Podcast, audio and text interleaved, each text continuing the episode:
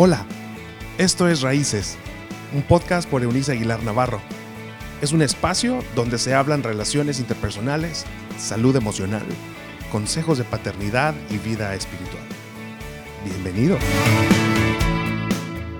Hola, hola, hoy día les vuelvo a saludar con muchísimo gusto en este martes 9 de marzo, mientras corre el tiempo inexorablemente. Estamos en una semana en que estamos también meditando en esta verdad de todos somos raros. Y ese es nuestro tema de hoy, todos somos raros. ¿Qué tan raro es usted? ¿Se ha puesto a pensar en el hecho? Hay personas que, habemos personas, que nos cuesta asumir esta verdad, ¿sabe? Es doloroso darnos cuenta de que yo también estoy en la sección de aparatos defectuosos. Todos queremos dar ah, el aspecto de que somos más normales que los demás. Sin embargo, los escritores del texto bíblico insisten en que no hay nadie totalmente normal. Todos estábamos perdidos como ovejas, dice el texto bíblico, y todos han pecado. Estamos alejados de la gloria de Dios. Ayer les introducía a este, a este comentario. Pero las rarezas son un llamarnos a nuestra atención. ¿Cómo mastica usted, por ejemplo? Usted es raro respecto a una persona que mastica de otra manera. ¿Qué tipo de música le llama la atención? Yo, yo considero que los que escuchan música norteña son muy raros. Los que escuchan música de banda son más raros. Y hay algunos intérpretes de la música popular que yo considero están más allá de lo raro. ¿Realmente ellos son raros? Raros en mi opinión, raros para mí. Pero ellos me considerarán, seguramente si me conocieran, me considerarían la más rara de todos. Hay un amigo muy querido en mi corazón que declara de mí y dice, eres muy especial. Eso significa muchas cosas, muchas cosas. Es decir, soy muy rara. Rara al elegir las amistades, rara al elegir a lo mejor lo que veo en redes sociales o lo que elijo para una película, el contenido qué sé yo, no soy mejor, no eres el mejor.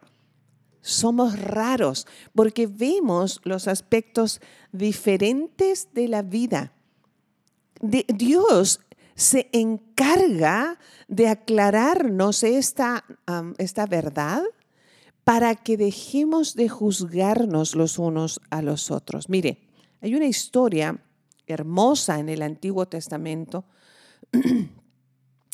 en el libro de Génesis. De hecho, termina el libro de Génesis con la historia de, eh, de este hombre que llegó a ser parte de los grandes patriarcas hebreos. Es la historia de José. Sé que, que la mayor eh, cantidad de personas conoce a José como José el soñador, pero en realidad José fue más que un soñador, realmente fue raro. José fue raro desde su nacimiento, tuvo una familia rara.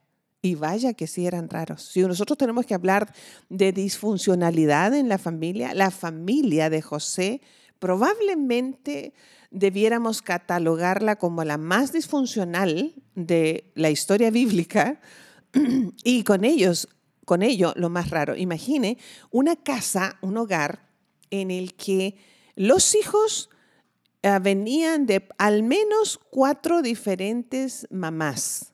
El mismo papá, cuatro a seis mamás diferentes. Solo imagine el, el cuadro, todos viviendo juntos. El papá amando o expresando más su amor por dos de ellos, José y Benjamín, los menores, ah, que por el resto de los hijos. José era raro porque soñaba cosas que al resto le sonaban raras. José fue un adolescente raro, diferente. porque esos sueños le llevaron a ser odiado por sus hermanos. Ellos consideraban que la rareza de José era inaceptable. ¿Le suena común? Hay cosas que a nosotros decimos, eso es inaceptable para mí. Y no es un asesinato, sino es una opinión solamente. Usted y yo tendemos a ser intransigentes con aquellos que consideramos raros. ¿Usted está considerando que su cónyuge es raro?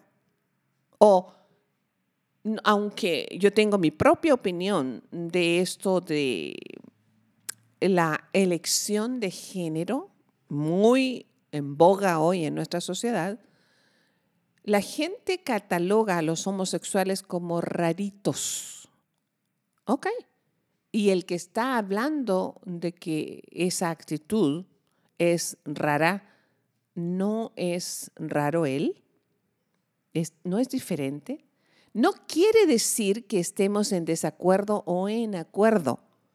Es solo que nosotros buscamos la manera de hacer ver que el otro es menos importante que nosotros, que sus debilidades o lo que nosotros llamamos defectos son más graves que los nuestros. Así tendrán los demás una mejor opinión de mí que de las otras personas. Y resulta, amigos míos, que cada vez que nosotros juzgamos cosas como esas, en realidad nosotros denotamos ser los más raros. Así las cosas en caso de, José.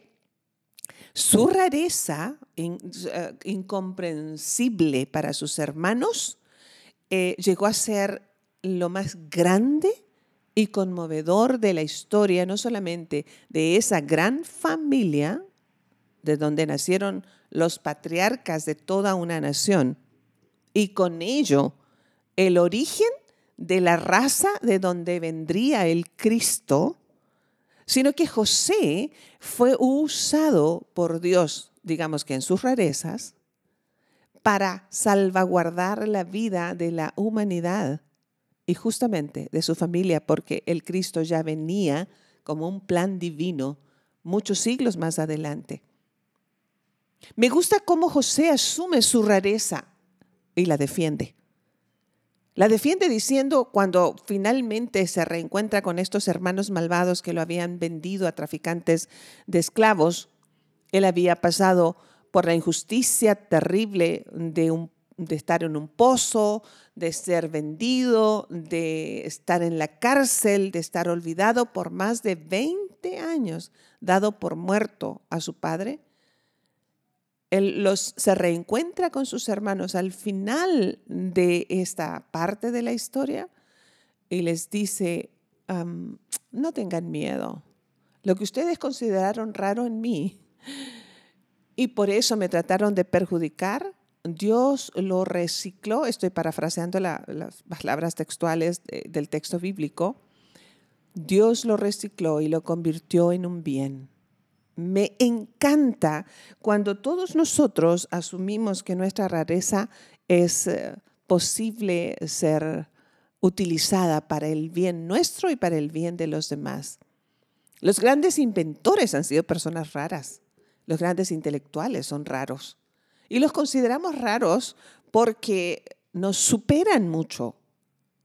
¿Sabe? Yo siempre he envidiado en buen plan. He envidiado dos clases de personas, a los flacos, y tengo aquí a uno muy flaco frente a mí, mi productor, que yo siempre le digo que los flacos no deberían tener ningún problema en la vida. Y a los que son capaces de descifrar las matemáticas, los números en general, porque lo mío, lo mío son las letras, no son los números. Entonces, creo que los que hacen estas dos cosas son raros Recuerdo el título de un libro que fue muy, muy afamado en los noventas probablemente, que fue ¿Qué comen los malditos flacos para ser tan flacos? Y creo que eso denota así como, ¿qué tienen de raro esos raros que son tan felices por ser raros? Lo decimos los que batallamos con nuestro peso. En fin, ¿qué, qué es lo raro que ves en los demás? Lo que consideras digno de ser enjuiciado y criticado. Te sugiero hoy que te mires al espejo y asumas que de verdad lo que estás viendo frente a ti es lo más raro.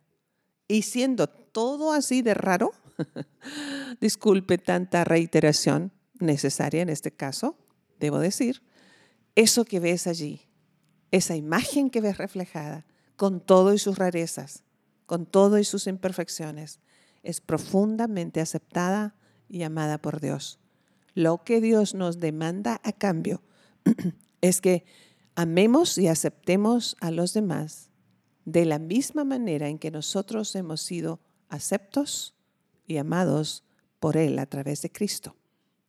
Haga ese ejercicio hoy y verá cómo la vida y las personas se vuelven de un color, de un tono y de una visión diferente. Muchas gracias, Señor, de la vida y de la muerte, debo decir, por habernos creado tan particularmente especiales. Ninguno de nosotros es igual a otro.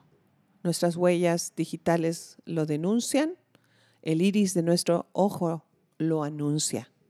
Somos particularmente hechos, maravillosa y extravagantemente creados por ti.